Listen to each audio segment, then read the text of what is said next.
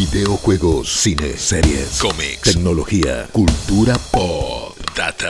Nerdipedia. Mucha data. Te contamos el suceso, Detrás del suceso. recorremos y analizamos los cimientos donde se construye el universo que más te cautiva. Nerdipedia, el podcast de cultura popular de IP. By Malditos Nerds. Hola a todas, ¿cómo están? Sean bienvenidos y bienvenidas a un nuevo episodio de Nerdipedia, el podcast de malditos nerds para IP, donde hablamos del pasado, el presente y el futuro de la cultura pop. Y hoy esto se va a volver un toque meta. No, no vamos a hablar de nosotros mismos, pero sí vamos a hablar de una de las mecas de la cultura pop, que es la Comic Con de San Diego, la cual en Estados Unidos, California, se ha celebrado el fin de semana pasado, si están escuchando este podcast en la semana de su lanzamiento, y decidimos que era una gran oportunidad para hablar un poco de cómo nació Comic Con, qué significa para la cultura y para la industria, y cuál es el futuro de este evento, que por momentos no sabemos si logra adaptarse bien a la manera de consumir este tipo de acontecimientos en esta parte del siglo XXI. Mi nombre es eh, Rippy Risa y estoy acompañado, como siempre, por dos grandes talentos. Estoy hablando de Jess Rod y Guicho Leo. ¿Cómo están, chiquis? ¿Todo bien? Muy bien, querido Ripilón, después de una semana, después de sobre todo un fin de semana, el que fue este que pasó, una catarata de información que tuve que consumir en un montón de hilos de Twitter, que no me copa mucho y por un montón de fotos sacadas por un celular, que no me interesa tanto. Sí me gustó mucho lo que se anunció, lo que se vio, pero un poquito de eso va la charla, perdón, no voy a empezar quejándome. Lo- Pero lo digo, hiciste. Sí, lo hice, perdón. sí. Eh, al margen de eso, la verdad es que siento que volvió Comic Con con todo, volvió la Comic Con de San Diego, un evento que pensábamos que quizás hasta ya estaba medio tomuer Ajá. y no sucedió. Marvel cayó con todo, DC tuvo lo propio, El Señor de los Anillos, eh, productos de Game of Thrones, cositas de gaming. De cómics, hay, hubo noticias, hubo noticias. Pasa que parece que ya no, ni importa la parte de cómics de la Comic Con, lo cual es medio raro y también vamos a hablar al respecto. Pero sí estoy, estoy como para, para charlar con Jess un montón sobre la serie de Señor de los Anillos, Rippy. No sé si a vos te interesa eso. Está, está todo bien en ese momento. mira. yo switcheo y me pongo a jugar algo acá Mirá en la compu. Ah, buenísimo, mientras dale. ustedes. Una Ah, partida de. Fortnite. Ya declaraste una vez que jugabas Fortnite de vez en cuando en medio de los episodios cuando hablaba alguien, así que al menos espero que juegues con Solo- eh, un poco de Multiversus que salió esta semana, tipo abierto a todo el mundo, así que, ya todo el mundo lo puede jugar y hay nuevos personajes que se anunciaron en la Comic Con. Hubo algunos muy poquitos anuncios de videojuegos que me parece bien porque uno va a buscar cómics, que es lo que no encontramos. Eh, igual hubo un par de cositas que yo creo que Rippy capaz puede llegar a apreciar mejor, como el regreso de Spawn y Batman, eh, ya que es nuestro especialista de cómics. Eh, pero sí, estoy muy contenta porque tuvimos un muy buen eh, vistazo al Señor de los Anillos, muy frustrada Yes. por lo mismo que Guillo, porque mostraron cinco escenas que no están disponibles para nadie, salvo que hayas asistido. Y eso pasó con un montón de otros trailers que sabemos que están dando vueltas, que existen, pero que todavía no los podemos ver. Así que es un poquito frustrante eh, la situación, pero bueno, la hablaremos más adelante. Así es, así es. Vamos a volcarnos un poco de prepo a este evento que de alguna manera, si estás escuchando Nerdipedia, la conoces, la Comic Con. Conoces la versión local. eh, en algún momento la viste representada.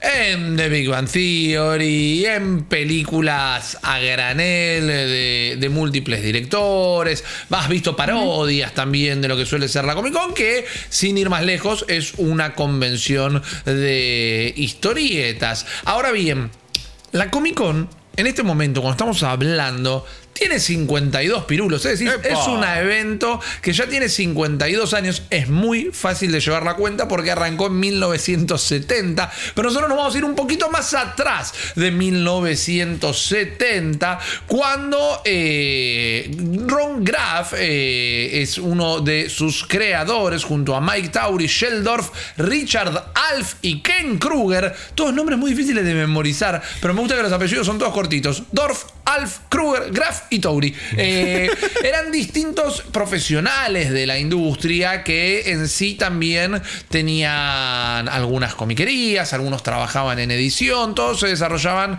de distinta manera dentro de la industria de la historieta. Y decidieron juntarse para hacer un eventito, eventito que venían practicando de alguna manera, porque ya en sus propias ciudades natales, podríamos decir, cada uno había practicado la idea de tener una convención. Sí. Eh, quienes tenían locales invitaban a- en sus propios locales a, a gente a, che, determinado día nos juntamos y charlamos todos de cómics o hacemos una reunioncita. Alguno conseguía que le prestaran el salón de... de del club del barrio, vamos Mira, a decir de alguna Zoom. manera, claro. el club social y deportivo, la filial. Ahí, eh, por ejemplo, Dorf, directamente, que él es originario de Detroit, es quien más había intentado montar un eventito y siempre había practicado esto de eh, armar un festejo, una celebración alrededor de las historietas. Se muda a California en un momento, a San Diego específicamente, y ahí también ensaya un par de eventos hasta que termina reuniéndose con todos los apellidos que mencioné anteriormente y forman lo que se llamó la San Diego Comic Book Convention, un nombre mucho más, eh, no sé si cortito y al pie, pero sí literal. Che, ¿qué es este evento? Es la San Diego Comic Book Convention, no hay vuelta que darle. Y lo interesante eh, cuando lo vemos a través del ojo de, de la distancia ¿no? y el paso del tiempo, es que en ese momento dijeron, si vienen 500 personas, es porque fuimos sumamente afortunados. Y acá donde ustedes esperan, bueno, y acá viene el quiebro donde dicen, pero de repente cayeron 500 mil. No fueron 300. Pero, Ah, bueno, pero bien, esta- estaban bien. satisfechos con lo que habían eh, logrado realmente. Eh, fue un evento de un día en su primera oportunidad, después fueron agregando algunos días más, pero tuvo algo muy particular y es que supo convocar a la gente. Por ejemplo, en la primera, en la de 1970, tuvo dos invitados de recontralujo que si me preguntas a mí, eh, si un día me hacen la pregunta de, che, podés viajar en el tiempo para ir a ver un evento, ¿a dónde vas?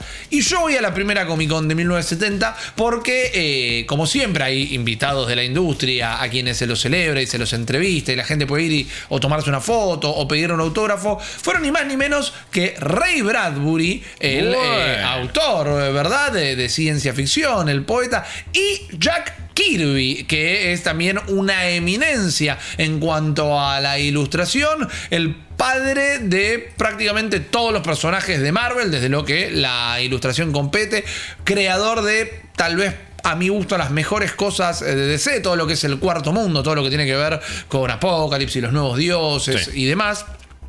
Inclusive, Jack Kirby como que se recontra recopó con la Comic Con y caía todo el tiempo. En el.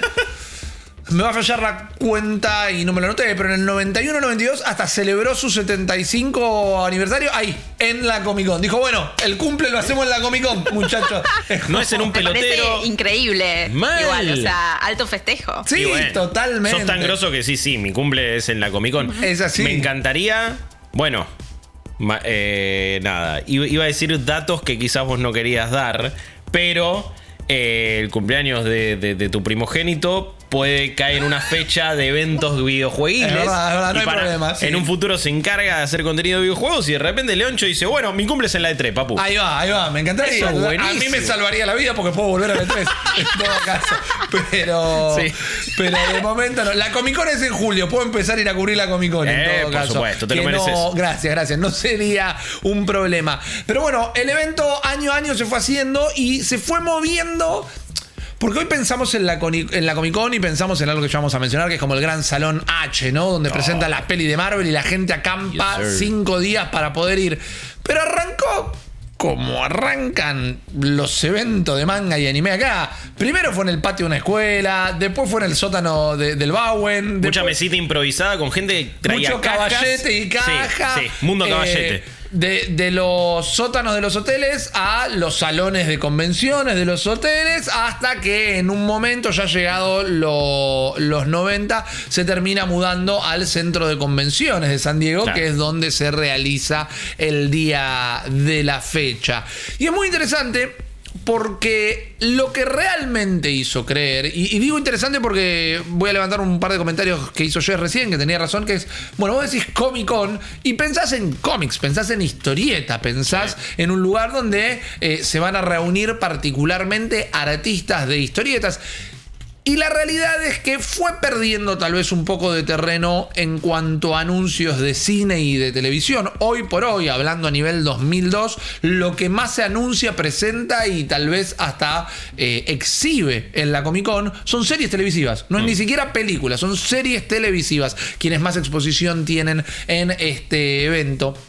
Pero mientras que los cómics siempre tuvieron su lugar, en la Comic Con se realizan los premios Eisner, que llevan el nombre de Will Eisner, un gran historietista norteamericano, que son los Oscars a la historieta, Sí. por ejemplo. eh, pero fueron tomando un poco de lugar las pelis y las series y otro tipo de actividades de lo que podríamos llamar la cultura nerd cuando se dieron cuenta que de esa manera ampliaban la convocatoria. Claro. Es decir, o sea, buenísimo las historietas, pero a la gente que le gustan las historietas le gustan las pelis también. Metámoslo. Y la gente que le gusta las pelis le gustan los libros de ciencia ficción también. Metámoslo. Y ese fue como el proceso modular de integrar distintas patas de la cultura popular que hizo que la Comic Con creciera. Entiendo que el concepto de cultura popular tampoco es que necesariamente nace en, en un evento así. No, claro. Y obviamente que su misma palabra lo describe, es todo aquello que sea masivo y que sea popular, Sí. etcétera, y que forme parte de nuestra cultura. Y en general lo relacionamos con cosas de entretenimiento. Pero creo que al ser uno de los eventos más importantes y uno que une todo eso,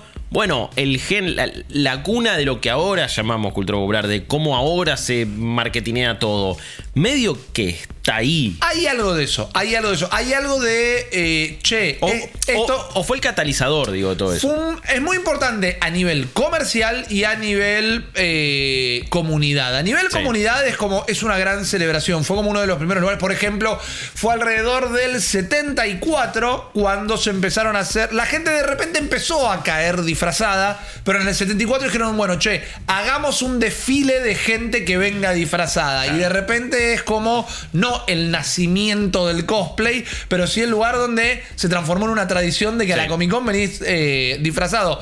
A todo esto, quien nos esté escuchando, primero, siempre gracias por hacerlo. Por supuesto. Recontra recomiendo hoy la versión audiovisual. Es excelente. Porque estamos viendo imágenes de una Comic Con que debe ser del 93. 94. Ay, mirá, lo que le ve. Bien ahí. Y está.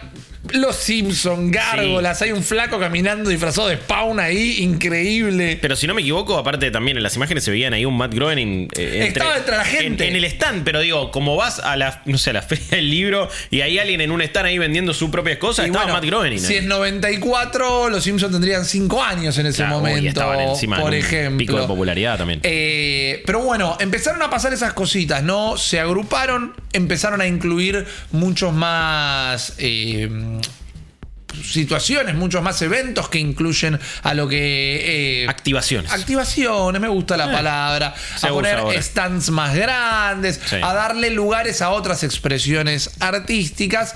Y yo dije recién que eso lo hizo crecer un poco por el lado de la comunidad. Pero vos bien mencionabas también lo comercial. Porque, por ejemplo, y este es hashtag el datazo, creo que alguna vez lo conté eh, de todas maneras, pero hoy tiene muchísimo más sentido en la Comic Con del 74, también 75 y hasta la del 76, se dio algo que de repente empezaron en una de las más tempranas a repartir una historieta de un pibe que vivía en un planeta medio desértico y que ansiaba aventuras y de repente se encontraba eh, con un flaco que vivía en una cueva en el medio del desierto y que después terminaba peleando con un flaco vestido de negro que era el padre. Y es como se empezó a focus testear de alguna manera cosas de cine y en la del 75 si no me falla la memoria como Guillo y Jer recién se quejaban de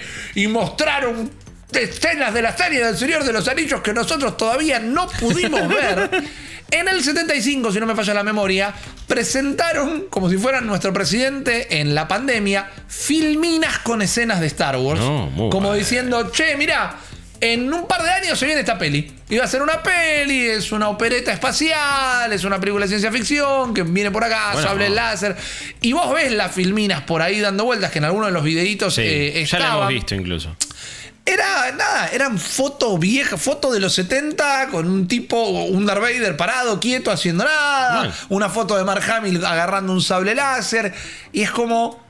Ya en ese entonces, en los primeros años de la Comic Con, fueron donde se empezaron a presentar los grandes eventos culturales, digamos, que luego iban a eh, ser las columnas vertebrales de lo que hoy entendemos como la cultura nerd. A ver, es que también era un poquito como antes se utilizaba a la E3, ¿no? Claro. Eh, está bien, siempre lo voy a llevar más para el terreno de los videojuegos porque es la, la industria que más domino, pero eran eh, antes la E3 no era solo un festival de trailers o gente yendo a probar juegos, sino que es, bueno, le vamos a mostrar a un montón de gente que tiene locales de videojuegos Claro. y tiene que comprar tantas copias o no de este título. Entonces se lo presentabas a ellos, le tiraban un montón de data de eso y era como eh, eh, estabas haciendo un picheo, estabas haciendo una venta. O sea, justamente eran trader shows, como se le decía ahí, y es simplemente, bueno, convenciones de negocios. Claro. Acá me parece que siempre quizás se, combi- eh, se combinaron aún más las dos cosas. Digo, era un, vos decías, era una celebración, gente que quería pasarla bien, Jack Kirby, etcétera, etcétera. Eh, E3 siempre tuvo un fin mucho más comercial todavía, Claro. ahora está mutando, pero, pero siempre... A ver, el hype es la herramienta de marketing más grande de todas. Totalmente. Y en general viene de una genuina intención e interés y entusiasmo también. Bueno, yo decía que hoy por hoy, probablemente si estás escuchando este podcast, todo el mundo sepa que es una Comic Con. Claro. Y sin embargo, eso se da alrededor del 2000. El, el momento donde la Comic Con explota, por más que ya hacía como 10 años que se hacía en el Centro de Convenciones de Los Ángeles, ya se habían presentado cosas fantásticas ahí adentro.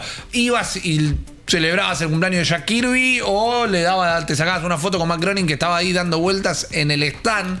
El quiebre, el salto a la popularidad extrema de Comic Con se da en el 2000 cuando, eh, poquito antes o en el medio de esas fechas, sale Matrix y la primera película de X-Men. Uh, y de claro. repente el superhéroe se vuelve más popular todavía porque no todo el mundo lee historietas, pero sí todo el mundo va a ver una película, digamos. Claro, sí. Y X-Men abrió eh, el camino prácticamente a todas las demás películas de superhéroes que vinieron. Spider-Man, las primeras Hulk, todo lo que fue sucediendo. Y ahí es donde la Comic Con terminó de explotar y se convirtió en un evento completamente masivo. Que Una X-Men, perdón, que en esa época igual me acuerdo que desde su intención y hasta de frases de la, en la película misma, medio que le resistía a la cosa de, uy, estamos basados en un cómic, ¿no? Se mofaban de los trajes de los 90. sí, sí, el- sí, estaban reacios a ser como comparado con el cómic por más que era el material original. Eso, y querían como ser como un puente entre el público eh, más popular y comunacho y el público comiquero. Y bueno, uy, conocés los X-Men, sí, viste la serie de los 90 y jugaste Marvel vs. Capcom, Claro. dale, buenísimo. Pero además se lo quiero vender a cualquiera y todos tenían unos trajes negros súper uniformados. que no se podían, no, onda. No, no podían doblar las rodillas. Mal. No podían doblar Literal. las rodillas, que inclusive si tenían que hacer escenas de saltar, las hacían por intermedio de un corte, porque no podían flexionar la rodilla para saltar por Horrible. esos eh, trajes de cuero. Importantísima película, pero bueno, no solo Brian Singer, eh, también nefasto, pero hay otras cosas que no envejecieron de todo. Fue un antes y un después Sí, sí. la primera película de X-Men realmente. Y lo fue no solo para el resto de las pelis de superhéroes, sino para la Comic Con en sí. Que si vamos a empezar con datos que podés contar en un asado este fin de semana. Es el evento de cultura pop más grande del mundo. Más grande que la E3, más grande que cualquier tipo de convención en cualquier lugar del mundo. Y esto es curioso, mientras que ya creo que dejamos establecidos que tiene mucho que ver con la tele y el cine, porque ni siquiera es Estados Unidos el país con mayor cultura comiquera del mundo. Y vos acá vas a decir, pero ¿Pero de, ese cómic, Marvel, todo ¿De qué esto. me? ¿Cómo que no? Los superhéroes son todos norteamericanos.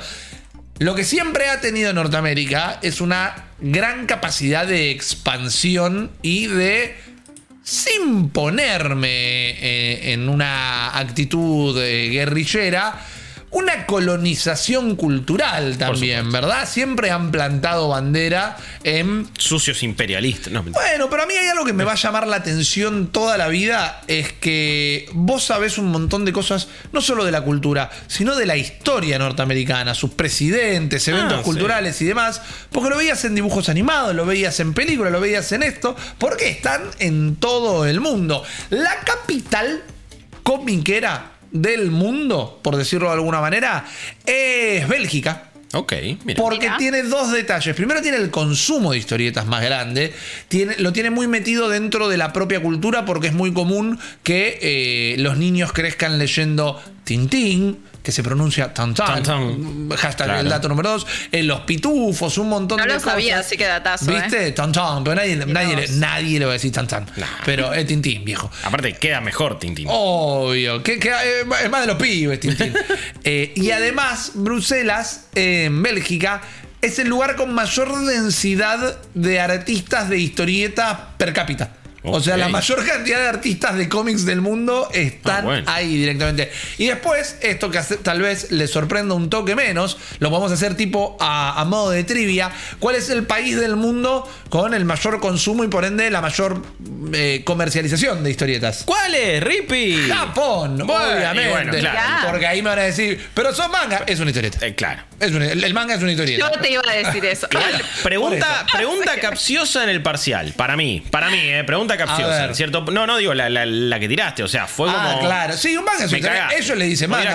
es como que dice, no, esto no es un manga, es un mangua, porque es de China. Es un cómic. Y se acabó ahí la discusión directamente. Son hojas, una pelada encima de la otra, echa librito, está escrito, está. está ¿Qué dibujado. Ah. Léelo, disfrutalo y callate la boca. Pero bueno, eh, otra particularidad que tiene la Comic Con, que es una, es, es una asociación sin fines de lucro, la Comic Con, todo, todas las ganancias se reinvierten en mantener el evento año tras año. Eh, generan muchísimo dinero, tiene un impacto económico muy muy grande para la propia ciudad de San Diego. Generalmente se calcula, años más, años menos, que eh, durante el mes de la Comic Con la ciudad de San Diego genera entre 180 y 200 millones de dólares de ganancias. Y esto... Puedo decir que está completamente todo buqueado y que es muy difícil agarrar y reservar Bueno. algo porque lo quise hacer con dos meses de anticipación y estaba todo agotado hace pre-pandemia. Bueno, ese es un Una buen locura. dato también, Jess. En las primeras Comic Con, cuando digo las primeras, te digo los primeros 20 años de Comic Con, las entradas estaban a la venta como por seis meses. Eh, de repente, las entradas empezaron a venderse en una semana. De repente, las eh, entradas empezaron a, venderse eh, en pocos días. Y en 2016, también ya, mitad de la década anterior, mitad del boom de los superhéroes, eh, de las pelis de Marvel y demás, se empezaron a agotar en horas en menos de un Sí. día las entradas para la Comic Con. Y eso es como un evento gigante. Y hay gente que se resiste a esto. Hay gente que no está muy contenta porque genera un desequilibrio en la economía de San Diego. Porque como que entran entre 180 millones y 200 millones de dólares en el mes de julio y después no en el resto del año. Son como las ciudades que de repente. Como las ciudades costeras. No, y como las que organizan Juegos Olímpicos que durante Ese es exactamente el ejemplo. cuatro años este, eh, esperan eso, meten una inversión terrible, tienen una ganancia inmediata y después quedan estadios, los estadios abandonados. Sí, bueno, sí. acá el Centro de Convenciones de San Diego se utilizan para otras cosas, Claro. pero eso es así. Y otro dato que, importante o no, pero vale la pena aclararlo. Mientras que la San Diego Comic Con hoy es la International San Diego Comic Con. Mm. Las Comic Cones son medio como autóctonas. O sea, las principales competencias o las otras dos Comic Cones más grandes del mundo son la de Nueva York, que cada año se vuelve mejor y mejor y mejor, y la de Londres, que es muy grande en cuanto a tamaño. Pero son sus propias Comic Cones. Es como acá la ACC, la Argentina Comic Con. Es su propia Comic Con. El nombre podríamos llegar a decir que se ha transformado más o menos en un genérico, tal vez. Pero no es que todas están completamente integradas. Hoy por hoy la Comic Con es un lugar donde podés ir a a conocer a tus artistas favoritos. Podés elegir hacer una cola de cinco días y solo meterte en el panel de Marvel a ver qué presentan. Se ha transformado en un evento por momentos predecible, pero por otras partes bastante lúdico en cuanto a cómo han ido eligiendo los participantes en hacer sus presentaciones. Recién veíamos, por ejemplo, cuando en un panel de una peli de The Amazing Spider-Man de Sí. Sony, en la cola apareció un pibito disfrazado de Spider-Man para hacer una película, para hacer una pregunta, mejor dicho, y de repente se sacó la máscara y era el propio Andrew Garfield. Gran, gran momento. Gran momento. De mis favoritos. Ese, la entrada de Robert Downey Jr. ahí con la rosa bailando. Totalmente. Algunos Hay em- muchos actores que después dijeron que estuvieron recorriendo recorriendo el piso disfrazados de Ah, algo y sí, que, de sí. alguien y que nadie obviamente los detectó, o sea, y que lo hacen como para, no sé, sacarse fotos, disfrutar un poco del piso sin que le estén tirando encima. Sí, eh, uno de mis favoritos es. Ay, se me fue el nombre del actor. El personaje es Walter White, que estamos hablando Bryan de Brian Cranston, Eh, sí. que fue disfrazado de Walter White, Ah, o sea, vestido claro. y con una careta como de látex de él, y de repente se la sacó y era él mismo. Eh, eso es algo que hoy de repente es como muy común, ahí lo estamos viendo, porque Guillo es el operador más rápido del oeste, pero eh, son. Los momentos que también los fans están esperando todo el tiempo. Sí. Y es un momento también de. Es un lugar de aceptación. Yo lo veo mucho en la de acá. Que es un evento que en lo personal no me termina de atraer. Porque quizás si yo fuera, quisiera con- eh, concentrarme particularmente en la parte de las historietas, que es lo que en las versiones locales es lo que menos hay. Pero no podemos dejar de decir que trajeron un montón de artistas gigantescos. Trajeron prácticamente a todo el cast de Game of Thrones, de The Walking Dead, Sí. a Millie Bobby Brown cuando Stranger Things tenía una sola temporada. Es como. El evento está copado. Tal vez no es el evento que yo elegiría, pero el evento está muy copado. Pero si a mí algo que me gusta de la Comic Con, ya para, para avanzar con la temática, es que realmente es un safe haven, ¿no? Es un lugar donde la gente va sin vergüenza, donde la gente va tranquilamente sabiendo que se va a encontrar con gente de su palo. Y me parece que estos lugares son súper importantes. Particularmente porque si hay algo que tiene nuestra cultura, es que, y esto lo digo con total sinceridad, en Internet suele ser un asco nuestra cultura. En- Sí. En internet pues, suele ser todo hate, eh, todo hate, el anti-hype, todo crítica, todo pelea, todo eh, El contestatario. cinismo siempre garpa más. Totalmente. En YouTube, eh, a fomentar el odio siempre te va a traer más clics. Exacto, y encima, bueno, está eso, ¿no? Como la maquinaria ha aprendido a alimentarse del Sí. odio y a veces hasta proponerlo indirectamente porque sabe que eso pone a girar la rueda. Pero vos vas a una Comic Con en el lugar del mundo que vayas y se van a sacar fotos entre ellos y los nenes van a decir, mirá, Superman, y va y se saca una foto. Y eso realmente me parece que es el, el espíritu más bonito de, de todo lo que es esto. A nivel internacional, lo más parecido que me tocó vivir fue la Star Wars Celebration Correcto. en 2019, que eh, sentía lo mismo que mucha gente siente cuando va a, la- a las distintas Comic Con, allá, acá, etcétera, etcétera. Eh, me parece que sobre todo quizás a nivel internacional son, son, son distintos tipos de eventos, pero es esta cosa de, bueno, voy ahí, me libero, hago un cosplay o me saco una foto con alguien que me copa o hago una fila para que alguien me firme algo. Sí. Y también esta cosa de, uy, gente que se encuentra solo cuando va ahí. Lo, lo que yo veía en ese, en ese evento era, ah, esto es como la reunión anual de esta gran familia. Claro. Eh, y, y eso es. Es- se juntan los primos. Sí, que desde acá, obviamente, no se puede vivir, no se puede ver y no se puede sentir. Y es en parte de lo que voy a hablar después. Digo, por lo tanto, streamealo, no me joda, porque total, la gracia está en, está en ir y es la gente no va a dejar de ir por eso. Pero, pero realmente se siente un evento muy de. No familiar porque, uy, bueno, puede ir gente de cualquier edad, que igual Claro. lo puede hacer, sino porque es eso, es de comunidad y esa, y esa es una de las patas más lindas. Por supuesto que nos queda muy lejos, eh, hay convenciones acá y disfrútenlas eh, y ojalá se lo tomen también con esa eh, in- intención. A veces también muchos eh, eventos de gaming, de hardware, de cómic, de lo que sea, es medio como, bueno, voy a un salón de compras. Claro. Eh, y quizás eh, es, es hora de fomentar más el espíritu Sí, comunitario. Que esté en la esquina para comprar los Funkos, pero Sí. que esté en la otra parte. Amo ver los videos de cosplays de, son de Comic Con. fantásticos. En, eh, en, en este año hubo un caso que me causó muchísima gracia, que había eh, una pareja que fue vestida medio como formalmente, ¿no? De traje y de vestido y todo, y se tiraban al piso adelante de todas las personas que estaban disfrazadas de Batman, como si fueran Marta.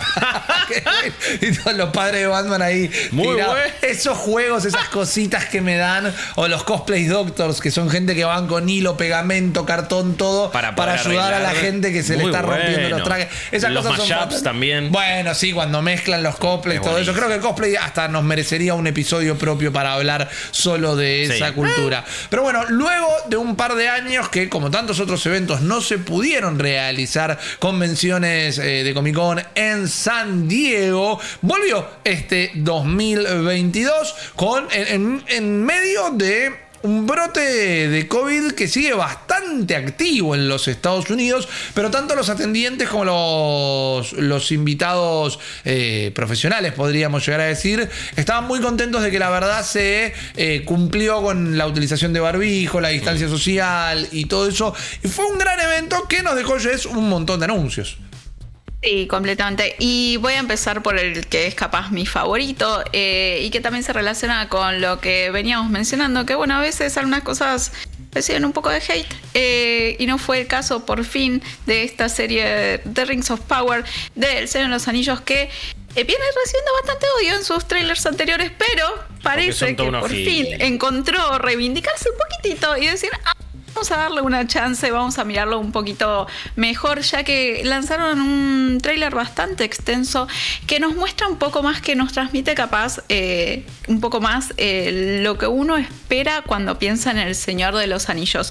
Vemos otra vez estos escenarios que son increíbles, bellísimos, muy en cuidados. O sea, recordemos que esta temporada va a ser la temporada más cara producida de cualquier serie en la historia. Eh, Jeff Bezos es fanático del Señor de los Anillos. Es como si yo tuviese millones y millones millones y millones de dólares y digo, toda, toda para El Señor de los Anillos. mucho como mejor. corresponde. Mucho mejor gastada que yendo 15 minutos al espacio y volviendo. Sí, es verdad. O sea, si va a tener este nivel de plata, bueno, dame una buena serie de Señor de los Anillos. Dame algo a cambio.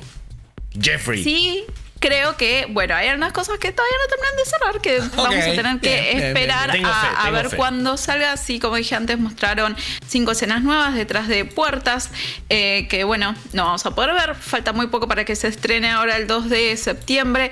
Sí, pudimos ver a Sauron por fin. Eh, recordemos que esta serie va a estar basada en los apéndices de El Señor de los Anillos y El Hobbit, ya que no pudieron comprar otra cosa, no pudieron comprar los derechos del Silmarillion. Por ejemplo, eh, eventualmente tendremos un episodio dedicado en el que podremos, podremos hablar más al respecto. También vimos a un Barlock.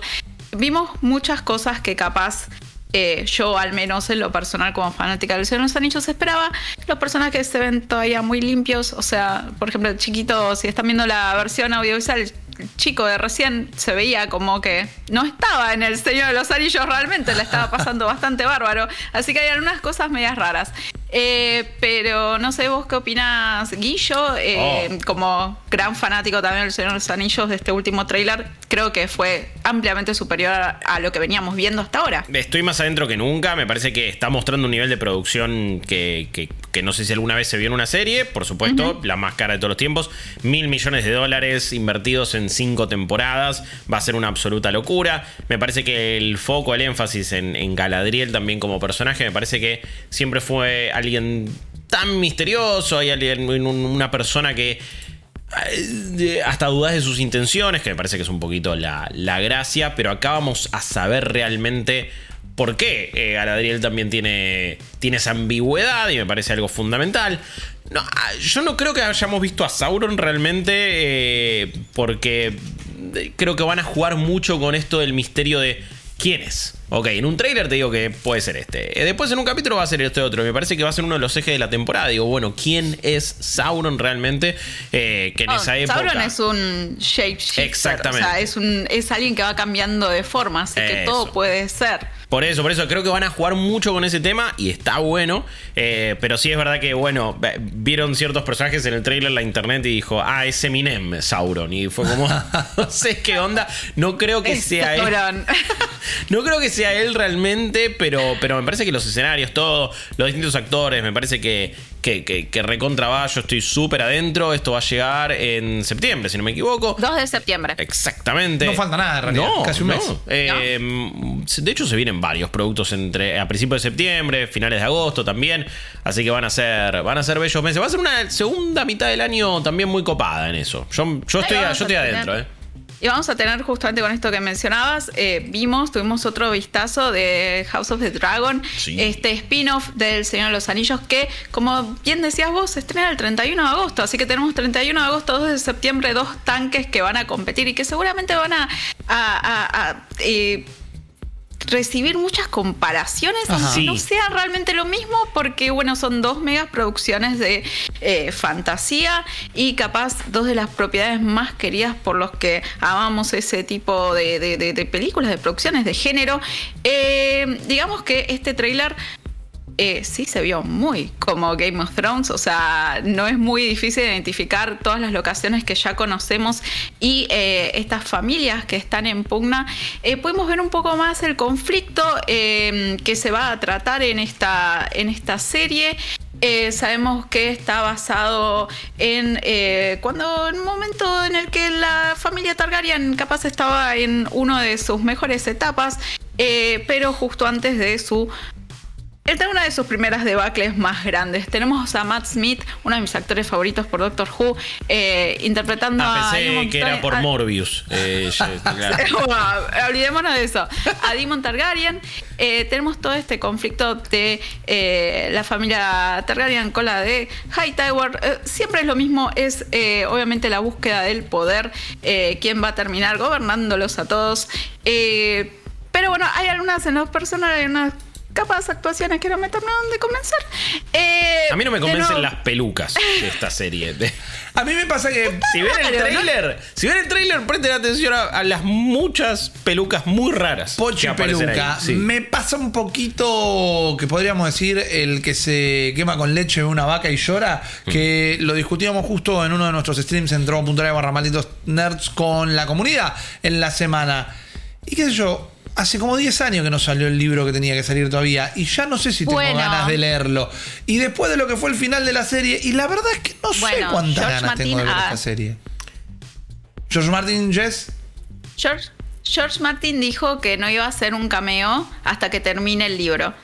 Ah, claro, porque, porque ese día que le va a tomar ir al rodaje lo va a retrasar mucho, ¿no? Qué chanta, por No, Dios. pero, pero a ver, eh, a- a- hablando de cuánta confianza le tenemos o no a, a esta serie, o cuánto hype tenemos después de la decepción de la última temporada de Game of Thrones, me parece que acá tanto el equipo de producción como sobre todo George R.R. Martin están queriendo recuperar esa fe.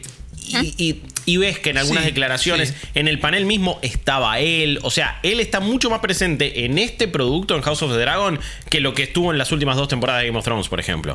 Donde medio Claro. que se quiso desligar como diciendo, y no sé, hay alguna cosa que se comparten, pero yo voy a ir por la mía.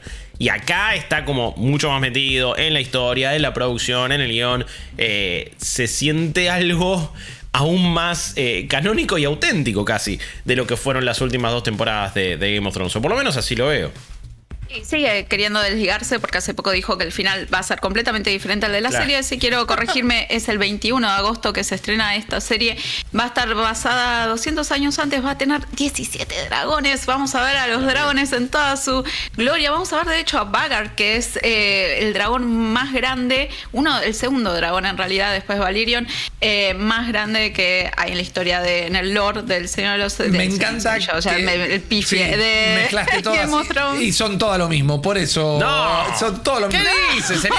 Me encanta como digas charlamos eso. como si fueran autos, ¿no? Viste, va a haber 17 dragones. Este tiene cuatro válvulas más que el otro dragón. Me, me encanta, pero eso lo digo en serio, ¿eh? Como autos en el Gran Turismo. Claro, exacto. Hablamos de dragones acá. No, las aeroventilas de Dracaris. Es que bueno, esto es una danza de dragones. Esto va a ser esta guerra civil. eh, y también tenemos que ver, bueno, por qué de repente no hubo más dragones, qué pasó y cómo todo este mambo eh, desemboca los hechos de Game of Thrones en Sí. cierto punto. Yo sí extraño la producción que era Game of Thrones. No Oh. las locaciones, el vestuario. La rosca política. Sí, pero de nuevo, es como, bueno, me, me- me tiene.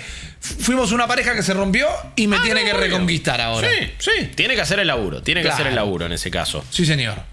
¿Qué más Eh, tuvimos también- en la Comic Con? También vimos más de Sandman, eh, tuvimos un nuevo póster, tuvimos varios clips. Eh, no va a haber mucho más que nos muestren ahora y que nos hayan mostrado ahora en la Comic Con antes del estreno, ya que faltan muy pocos días, el 5 de agosto ya vamos a poder ver de Sandman en eh, Netflix. Eh, sí estuvo copado que en el panel estuvo Neil Gaiman, Gaiman, o sea, su creador básicamente. Claro. Que se copa Eh, siempre, igual. Es un copado. Sí, es un genio. Así que fue más que nada el disfruté por, por ese lado. Se dijeron que eh, cada, cada crédito de cada capítulo, el ending, lo que se dice el ending de cada capítulo, eh, de cada episodio, va a tener un arte diferente, especialmente creado. Eh, hay unos detalles así bastante simpáticos que, bueno, suman a esta, al hype que pronto, muy pronto vamos a saber si, si cumple o no cumple esta serie. Eh, sí, vamos a decir que siguen arrastrando lo que yo voy a decir, un muerto, y me banco todos los comentarios en ah, YouTube, que es el ¿eh? eh, The Walking Dead, por favor. Oh, bueno, sí, The Walking Dead sigue, yo diría que es momento de enterrarlo. El zombie de las tripas de oro. Va a haber una nueva serie dedicada en enfocada en Rick y Michon.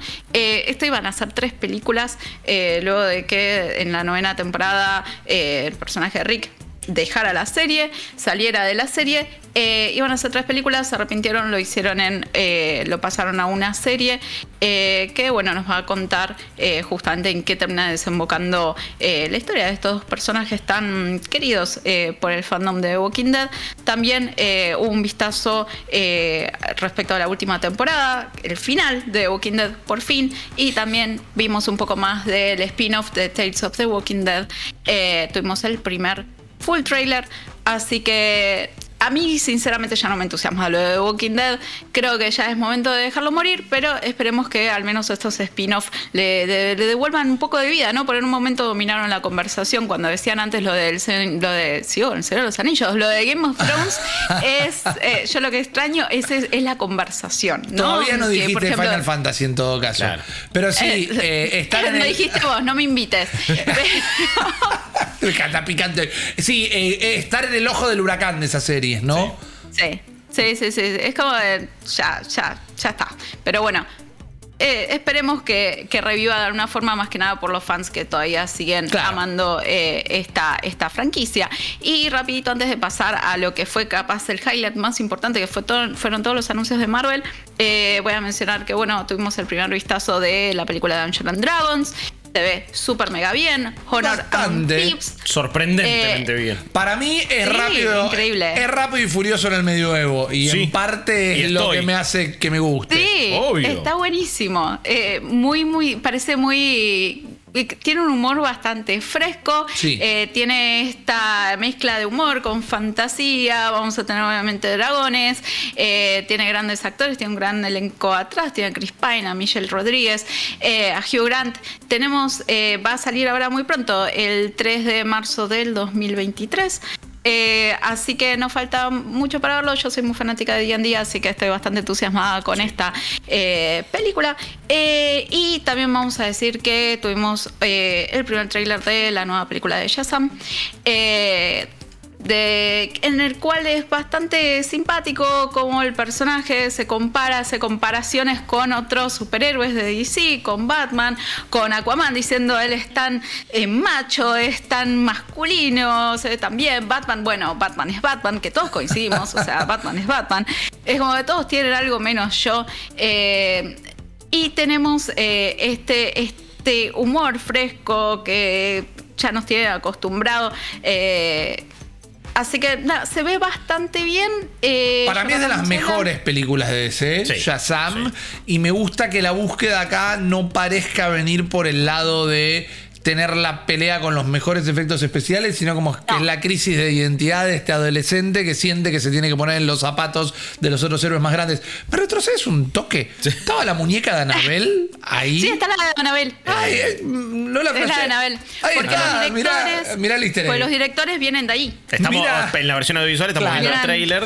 Eh, y sus directores, claro, tienen que ver con. Pero digo, la flashé. ¿Qué, me pasó? Y bueno, lo metieron ahí. Pasa que, a ver, eh, creo que es una de las películas de DC que menos en serio se toma a sí misma y por lo tanto mejor es. Me, parece. Y tiene a Helen Mirren de villana esto. O sea, por favor. Olvídate. O sea, gran, gran dupla de villanas ahí.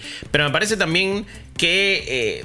Eh, es una, eh, es una película de un personaje que es muy difícil que te caiga mal. Me parece que recontra eh, entró en el corazón de un montón de personas. Lo que sigue, sigue siendo raro del universo DC, que no, no sé si no vamos a enfocar hoy, en esta misma película, en este mismo tráiler, se ven imágenes de el Batman de Ben Affleck, eh, un cierto Aquaman, un Sí. Flash que no sabemos qué va a pasar. Bueno, fíjate que Flash es el único que no le muestran la cara. No le muestran la cara, sí, es verdad eso. Eh, pero bueno, tampoco no, no muestran a Superman. Pero decís, ok, pertenece a este DCEU, sí, pero ¿qué es eso hoy por hoy? ¿Va a seguir? ¿No va a seguir? Son un montón de, de- de cosas para las cuales no tenemos respuesta porque seguramente DC misma está esperando ver qué pasa con Claro. Flash, con Ezra Miller, cómo le va a Aquaman, qué sucede con otros productos. No hay algo del todo cohesionado. Tampoco sé si realmente en mi caso me importa. Prefiero ver como cada película de manera individual. Y si está buena, está buena. De Batman la amé con locura y pasión. Quiero todo de Battinson. Pero no me importa si está en un universo cohesionado o no. Y si un día está en la Liga de la Justicia o no. Claro. A mí déjamelo ahí resolviendo crímenes y ya fue. Pero ya sabes una cosa, esto es otro. Vamos a ver qué pasa. Pero eso sí me llamó la atención en un momento que está tan raro el universo DC que metan a esas versiones de los personajes. No quería dejar de decirlo. También metieron un tráiler de Black Adam incluso. Sí, eh, pero volviendo un poquito a Shazam, vamos a decir que, bueno, Zachary Levi es una persona muy querible, como decían antes. La idea es que mm, respecto a lo que se hizo antes y esta película van a mostrar un crecimiento, o sea, ya son todos estos chicos que tienen sus superpoderes, pero que llevan un buen tiempo ya ayudando a otras personas y peleando y ahora es como que, como decía Rippy, trata de buscar a ver cuál es su lugar, ¿no? En medio de, de todo este universo eh, de DC. Y también dijeron que no podían confirmar que aparezca Superman, por lo que mencionaron antes, pero tampoco lo negaron, lo dejaron ahí en el aire. Eh, vamos a recordar que eh, había una escena en la que aparecía Henry Cavill eh, queriendo almorzar con, con ellos anteriormente, así que conocer se conocen. Vamos a ver si En, en hay nuestro alguna imaginario aparición especial. son amigos. Hay un dato, hay un rumor. Hay un rumor que es re falopa. Me Vos lo estás tirando como verdadero y es me- re falopa. Me encanta. Es, Es re súper falopa. Hay antecedente. Hay antecedente de este rumor. Hay antecedente de este rumor. Parece que Netflix. Igual, si es verdad, es muy gracioso. Netflix tiene los derechos del rostro de Henry Cavill por una cantidad determinada de tiempo y por eso no pudo aparecer en la peli y por eso no aparece en la escena de Peacemaker donde aparece la Liga de la Justicia también. y Henry Cavill ya tuvo problemas de derechos con su cara porque no se podía afeitar durante lo que fuese todo el rodaje de eh, la película de Misión Imposible donde fue Sí. uno de los villanos y por eso aparecía con ese CGI deforme en el rostro en la Liga de la Justicia porque lo tuvieron que afeitar digitalmente. Yo elijo creer, Guillermo. No, eh, a ver, me gustaría que fuera verdad porque me parece ridículo.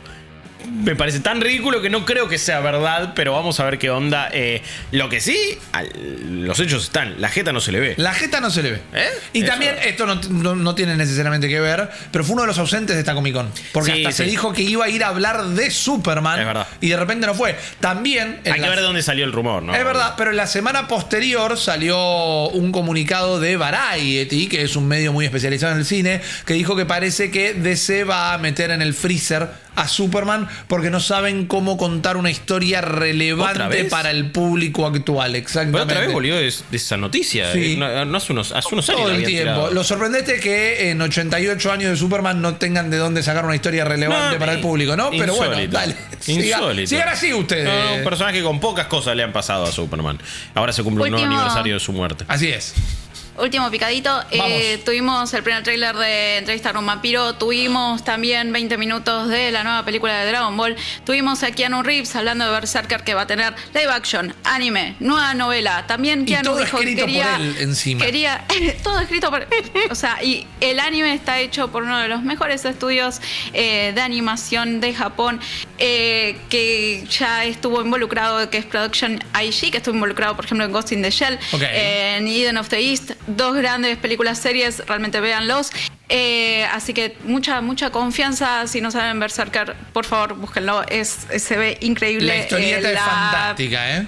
La historieta Sí. es genial.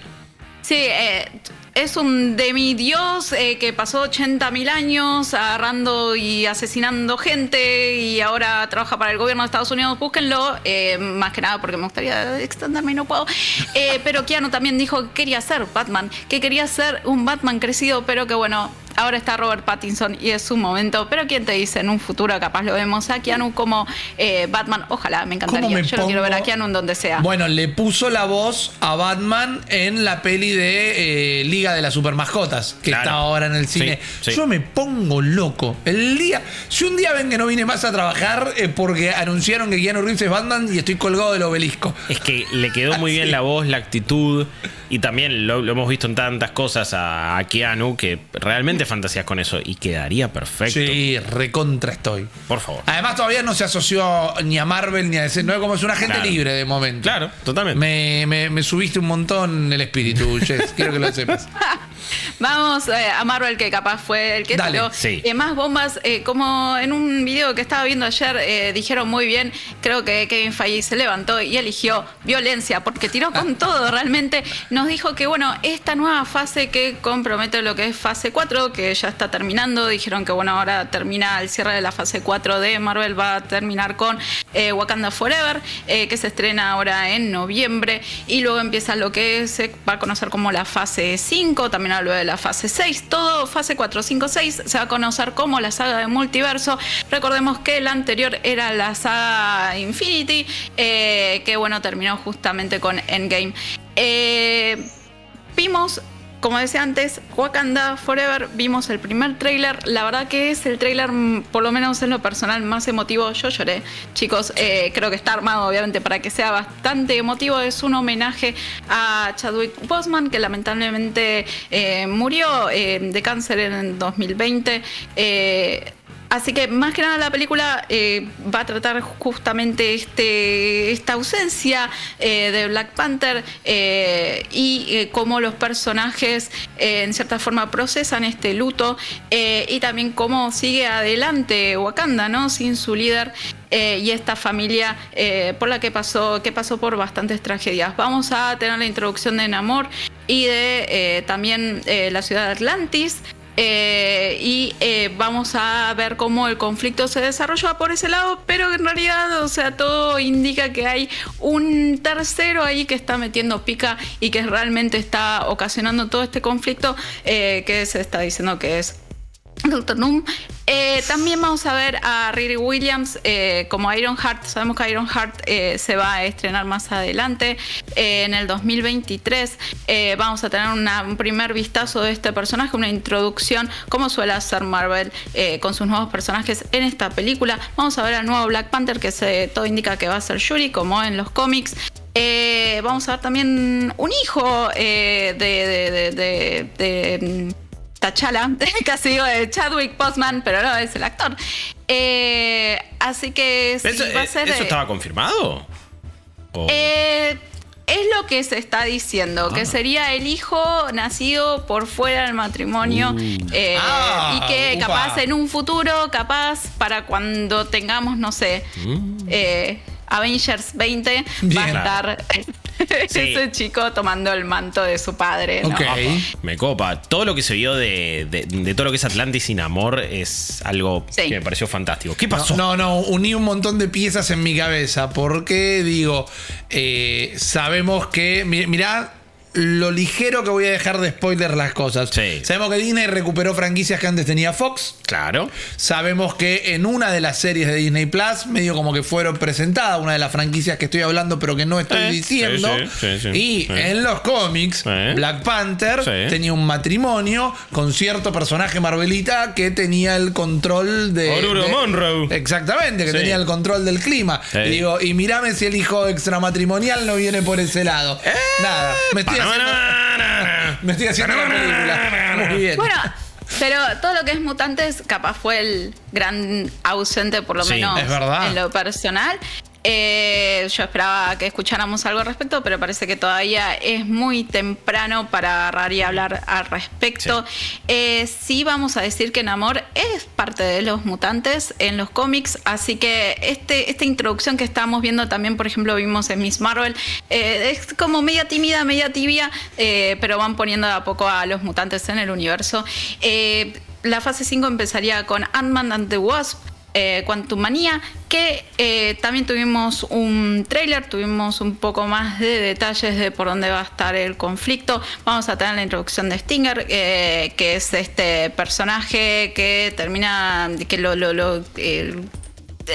cómo sería su otra identidad es justamente eh, la hija de Scott Lang. Vamos a tener un Scott Lang que se, vol- se volvió millonario publicando libros y siempre va a ser una película con todo este humor al que ya estamos acostumbrados, que se va a desarrollar principalmente en lo que es el reino Quantum, en el Quantum Realm.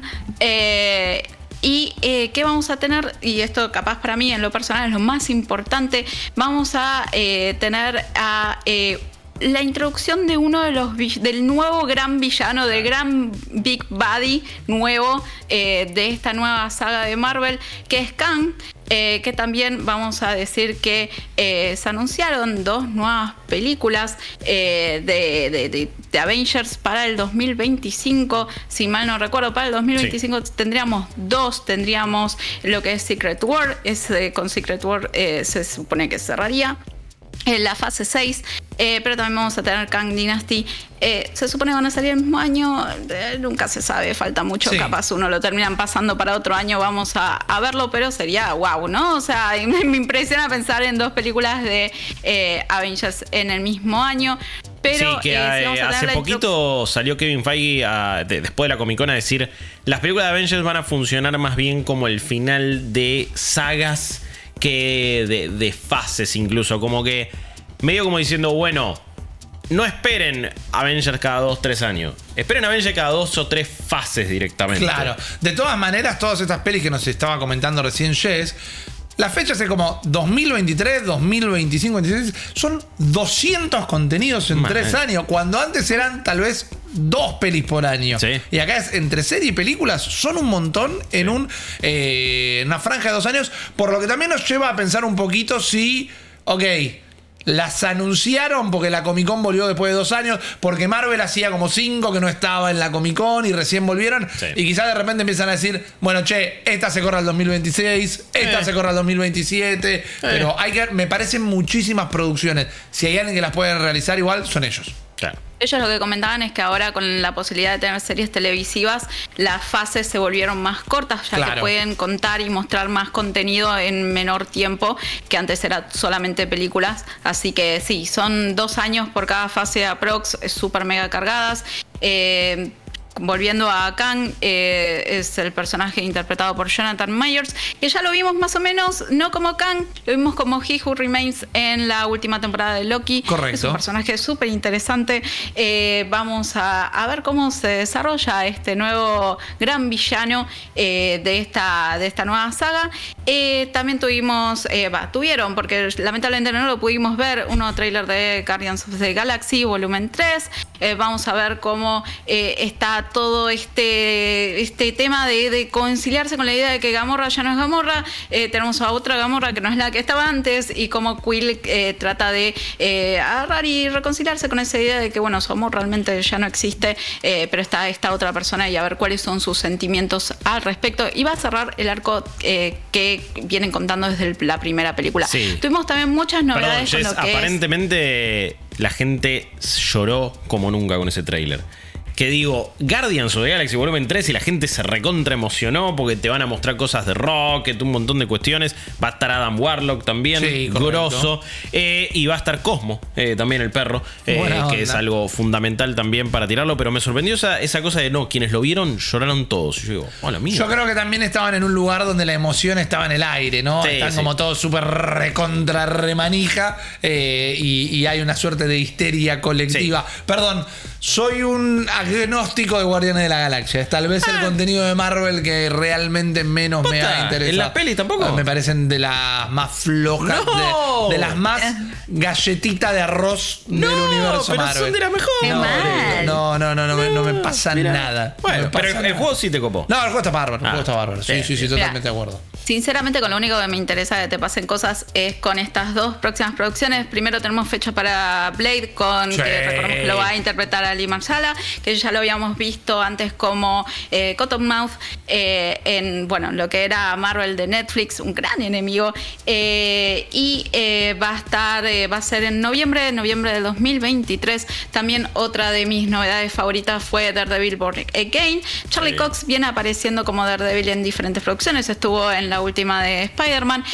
Va a seguir apareciendo. de hecho, vimos nuevo material de She-Hulk, esta serie que se va a estrenar en los próximos días. Ahora en agosto, a mí realmente no me convence. Me parece que está medio raro, sobre todo los efectos especiales. Va a ser una comedia raro. muy corta de 30 minutos. Se supone que va a ser algo bien ligero y va a aparecer también Charlie Cox. Entonces vamos a ver cómo Daredevil o Charlie o este personaje va a aparecer en diferentes series hasta que obviamente llegue su serie que es Daredevil Born Again. Va a aparecer tanto en live action como en eh, segmentos animados que también tuvimos un montón. Tuvimos eh, What If eh, temporada 2. Nos dijeron que va a tener 10 episodios, capaz un poquito más. Vamos a tener una tercera temporada. Vamos a tener, por ejemplo, cosas levantadas de las últimas producciones como los tres Odin versus, San- Sí. eh, versus Shang-Chi. Vamos a tener Valkyria.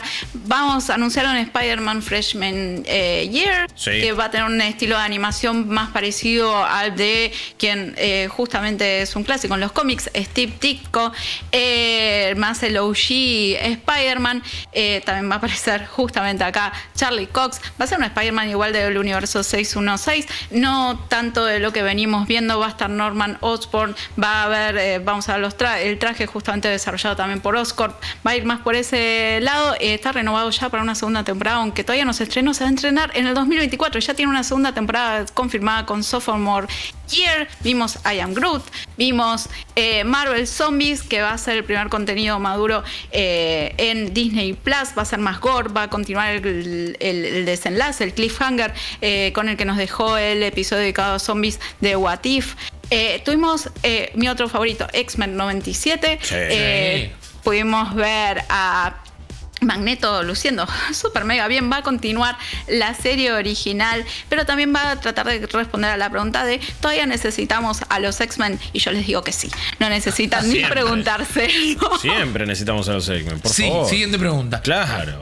¿De qué estamos Eh, y tenemos también eh, detalles de la nueva película de Capitán América, New World Order, eh, Order, que va a seguir eh, justamente esto de Sam, que bueno, es un poco la underdog, ¿no? O sea, pasamos del rubio hegemónico, bien American, que es Chris Evans, a... eh, Sam, que es una persona que eh, mostraron muchas veces que sufre discriminación, que viene de otro background, de otro contexto, vamos a ver cómo el mundo eh, trata de conciliar eh, la idea de él como nuevo Cap y cómo él también eh, se, se amolda a esto siguiendo la serie de Falcon and the Winter Soldier.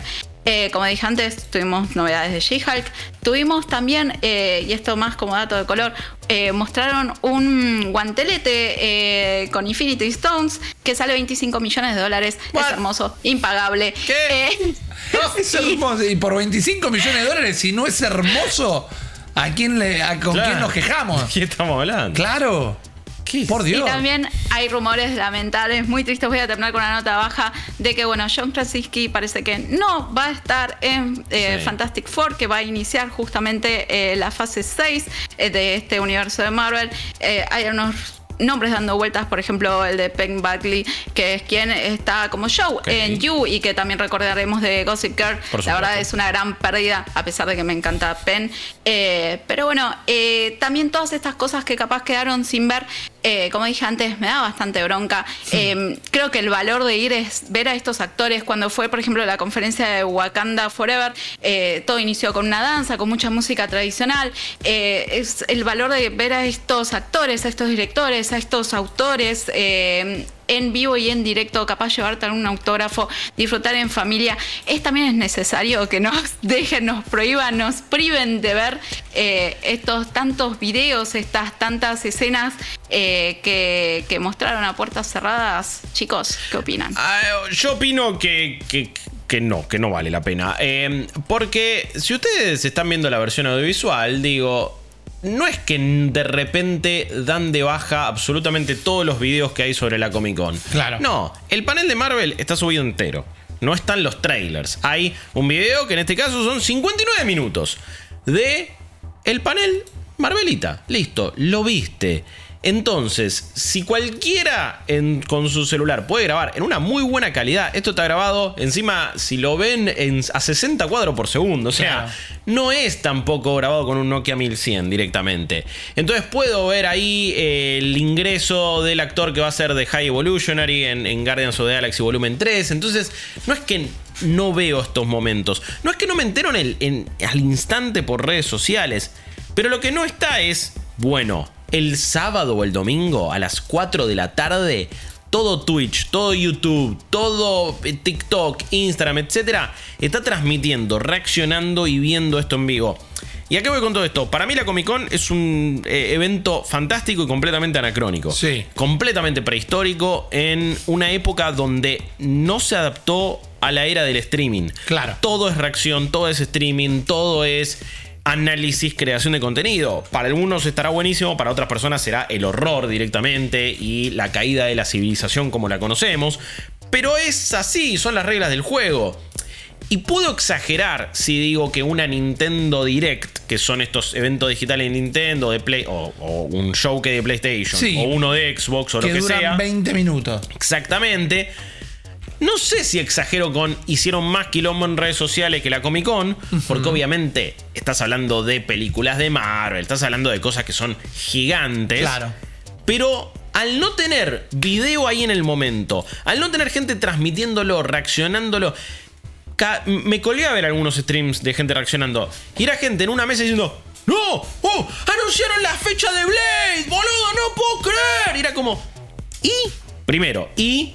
Y después no estaba ni la imagen. Y digo, ¿qué estamos, qué estamos haciendo? Que encima lo estaban siguiendo a través del minuto a minuto de Twitter. Completamente ridículo, pero bueno, si hay gente que va a esos lugares para igual hacer el tipo de contenido que hacemos en eventos que sí se transmiten y sí te permiten la reacción y el co-streaming y un montón de cosas, que la Comic Con no se adapta a eso siendo algo tan popular, tan grande, me resulta una estupidez. La gente va a seguir yendo. No es lo mismo verlo en un stream que estar ahí. Claro. No es lo mismo tener eh, directamente eh, ahí el, el calor de la gente, ver a un actor o una actriz en carne y hueso que estar viéndolo en tu casa. Pero a la vez, se transmite o no se transmita, hay millones de personas que nunca van a poder ir. Totalmente. De hecho, las que entran al Hall H, entran, eh, que es el lugar donde se hacen este tipo de presentaciones, las más grandes, entran porque acamparon durante un par de días. Entonces, ni No, siquiera la casi gente... que ni van al resto de la Comic Con, van para eso. Exactamente. Ni siquiera la gente que va a la Comic Con puede ir a estos paneles, en este caso. Entonces, ¿cuál es? ¿Por qué no transmitirlo? Lo de no mostrar trailers o escenas no me gusta del todo.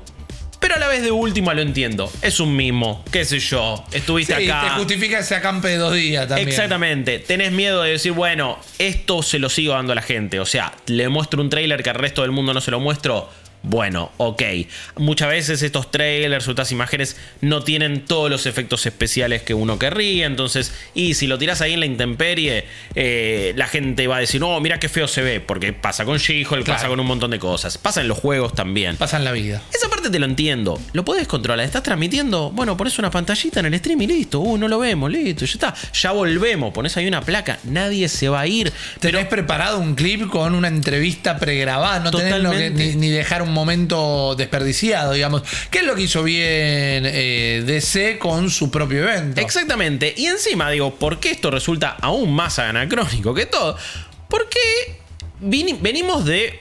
Seguimos, en cierto punto, en una pandemia. A veces post pandemia se sienten un Le montón estamos de cosas. sumando la de viruela de mono, así que estamos Sí, a- sí. a- a- apilando pandemias. en Viviremos este en, momento. en pandemias constantemente. Pero digo, sí tuvimos una época donde no se pudieron hacer eventos, donde muchos se tuvieron que adaptar de manera virtual. Y uno que lo hizo muy bien para mí fue DC con el DC Fandom. Eh, ¿Está confirmado que vuelve este año? El año pasado se, terminó el evento sí. diciendo que volvían este año. No hubo todavía fecha, anuncio de la versión 2022. Exactamente. Y sabemos que encima toda la parte de DC Warner eh, con la compra de Discovery está medio en un quilombo. Correcto. Entonces no se sabe qué puede Pero llegar yo a pasar. creo que le fue muy provechoso como para no continuarlo. Y estuvo buenísimo y todo lo transmitimos. Y, y, aparte para el fan, te colaste viendo un stream como de 7 horas ahí, hablando de todos tus productos favoritos, viendo un montón de contenido hecho al respecto, hecho específico para eso. Parece que fue muy astuto, fue muy inteligente y se terminó haciendo más revuelo con cosas que quizás de otra manera hubieran pasado desapercibidas. Lo mismo Claro. sucede en la industria de los videojuegos. Tenemos eh, que en esto siempre el gaming termina siendo pionero en cierto punto. Todos los showcase hoy por hoy son medio híbridos, entonces tenés el de Xbox y de repente sí, se armaron un escenario, lo transmitieron este último en un, en un teatro, estuvimos ahí, por ejemplo, pero no dejan de ser presentaciones virtuales y ves todos los juegos ahí, está buenísimo. ¿Qué pasa también con, por ejemplo, el Summer Game Fest? Y bueno, y mitad y mitad. Y haces anuncios, pero todo el mundo lo pudo ver. Encima, todo lo que es Summer Game Fest, Game Awards, Geoff Keighley dice, sí, transmitilo, hace cualquier, hace Claro. lo que te pinte, sos co-streamer oficial, sí, dale, acá tenés un pack de PNGs para que decores tu stream directamente. Bueno, dale, bárbaro. ¿Por qué? Porque entendieron el juego, la industria del gaming entendió el juego que mientras más gente transmita esto, mejor. Y está bien, vos podés pensar, bueno, Marvel no necesita publicidad, chicos, es Claro. Marvel, ya está, es gigante. Pero quizá la Comic Con sí misma lo necesita Sí. como evento. Y bueno, viniendo del palo de la publicidad, Jess trabaja publicidad como. Yo entiendo que no le tenés que explicar a nadie hoy por hoy dentro de esta cosa que es Marvel. Todo necesita publicidad. Todo el tiempo. Porque también el, quedarte afuera ya es un problema. Y acá dejaste un montón de gente afuera. Que por que muchos van a estar hablando de que se quedaron afuera. Entonces de alguna manera están hablando. Sí. Pero tenés a toda la competencia que no te está dejando afuera. Sos el único que está dejando afuera. Exactamente, y por las dudas también quiero decir, bueno, van a decir, uh, Guillo, vos estás diciendo todo esto porque no fuiste. Pero, Y en parte. y en parte sí, pero a la vez es, no, no hubiera podido ir. Y si no fuera por laburo, que en algún momento nos toque ir, tampoco lo podría hacer por mi cuenta. No lo puede hacer vos, que está del otro lado, no lo puede hacer vos, Jess, vos, Rippy. Ninguno que está acá, más o menos, lo va a poder hacer por su cuenta. Y no lo pueden hacer millones de personas en todo el mundo. Y encima, pero lo que más, lo que más bronca me da, eh, que igual te terminas enterando de todo. Y después tenés que seguir un hilo de la cuenta oficial de Marvel para enterarte los anuncios. Uy, ¿cuándo llega Secret Invasion? Pero flaco, streamamelo. En fin, no quiero No, aburrir pero, con el ranteo, ver. pero me parece súper prehistórico. Y encima, sabes, sabes que uno de esos trailers mañana sale en 480 filmado con alguien eh, en un celular moviéndose todo. Bueno. Lárgalo vos en 1080 y listo. El de Quantumania parece que se filtró. Sí, eh, o sea, lo busca. Yo no quise para. mm, tam- tam- tampoco me parece copado verlo en una calidad fea, porque encima también pasa eso. Se filtran las cosas, pero después no las querés ver porque no es la forma. En la Star Wars Celebration hicieron un híbrido, algunas cosas se transmitieron, otras no. De última tenías un stream oficial con un escenario ahí principal donde iba pasando actores, actrices, se comentaba de todo. Sí, se filtraron un par de teasers, vi algo de Mandalorian temporada 3 que todavía no se ha mostrado porque estaba ahí, alguien lo filmó. Porque es muy difícil. Te metes un celular en un bolsillito y ya está. Claro. Ya una foto sacaste, ya se vio y se va a ver en 1080, 60 cuadros por segundo. Totalmente. Entonces, me parece que seguir luchando contra eso es medio ir contra la corriente. Y en algún momento ojalá cambie. Creo que si se adaptan a, a eventos más eh, novedosos que supieron entender lo virtual, la pandemia, el streaming, Comic Con va a ser aún más grande de lo que fue y de lo que volvió a ser este año. Que nos dejó un montón de novedades, por eso estamos hablando hace una hora sobre esto. Totalmente, Guillo. Un episodio extra large el día de la fecha con un montón de data y con el deseo que, qué sé yo, un día nos encontremos todos en una conmigo. Y no sopamos quién es nadie porque estamos todos disfrazados Sí. Directamente. Estos dos van a estar disfrazados de algo del Señor de los Anillos. Olvídense, va a ser así de fácil. Ahí está. Pero la pasamos muy bien, les tiramos un montón de data y espero que la hayan disfrutado tanto como nosotros disfrutamos de hacer este nuevo episodio. Recuerden dejarnos un comentario si lo ven ahí en YouTube y también escúchenlo donde lo escuchen en cualquier plataforma podcastera. No dejen de escribirnos en las redes, arroba malditos nerds en Twitter, arroba malditos nerds en Instagram, las redes de IP y en todos los lugares que quieran ponerse en contacto Sí. con nosotros.